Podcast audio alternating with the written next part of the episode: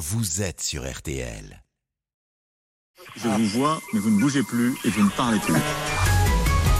Je vous revois, mais je vous avais perdu.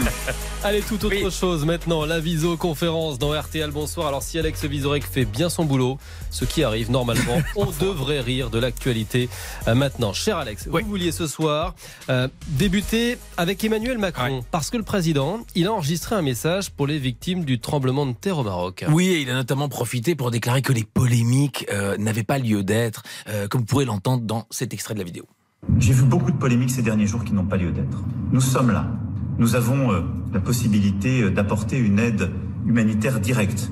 Voilà, c'est très beau. Et puis c'est vrai que de nombreux Français ont réagi après avoir entendu cet enregistrement, disant qu'il y a quelque chose qui semblait bizarre et qui se demandait même si c'était Macron lui-même. Alors évidemment, je vous rassure, c'était bel et bien euh, Emmanuel Macron. Écoutez-le comme ça, vous allez le reconnaître. J'ai vu beaucoup de polémiques ces derniers jours Nous sommes voilà. Nous. Quand il y a les sifflets derrière, vous reconnaissez beaucoup mieux votre président. Et je pense que c'est comme ça que vous l'aimez en France, donc euh, si je peux aider.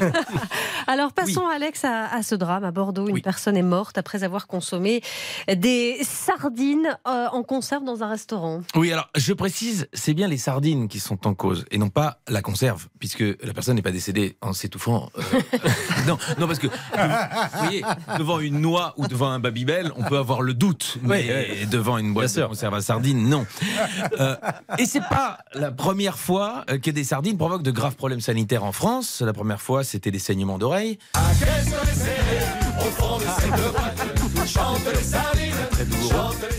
Et cette fois, on suspecte un cas de botulisme. Alors, euh, je vous explique ce que c'est. Une affection neurologique grave euh, provoquée par des toxines très puissantes qui se développent notamment dans des aliments mal conservés.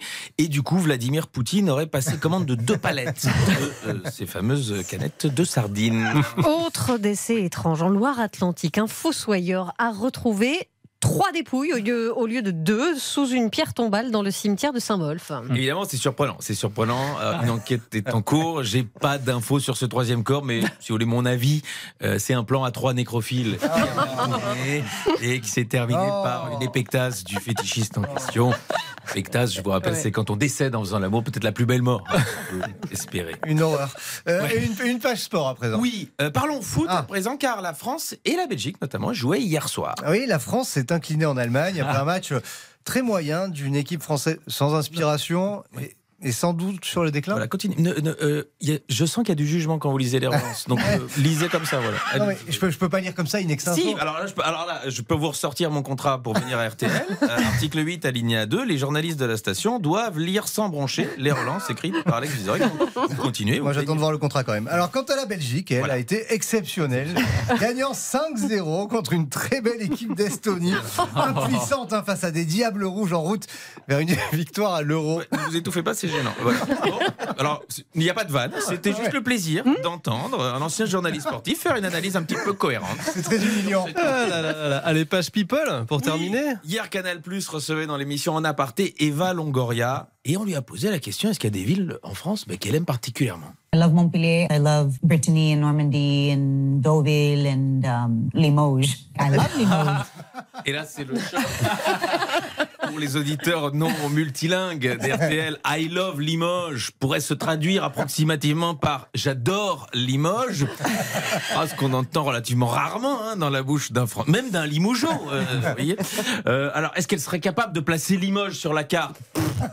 Est-ce qu'elle est déjà allée en intercité depuis la gare de Paris-Austerlitz à Limoges? On ne sait pas non plus. En revanche, à Limoges, la réaction, quand ils ont entendu le nom de leur ville, immédiatement, la ville. Depuis la libération en 45, Limoges n'avait plus été dans une effervescence pareille. Le maire a décrété une semaine de fête nationale. Un bal populaire se tiendra tous les jours au sein de la gare Limoges-Bénédictin avec un DJ qui remixera les propos d'Eva Longoria sur des airs d'accordéon. Alors bon, j'exagère un peu. Euh, sachez quand même que le journal local, le populaire, a évidemment parlé. Ah bah oui, bah, bah, bah, je pense qu'ils ont fait breaking news. Euh, et avec un édito plein de bon sens. Les déclarations d'amour à la ville de Limoges sont plutôt rares. Lucide comme constat.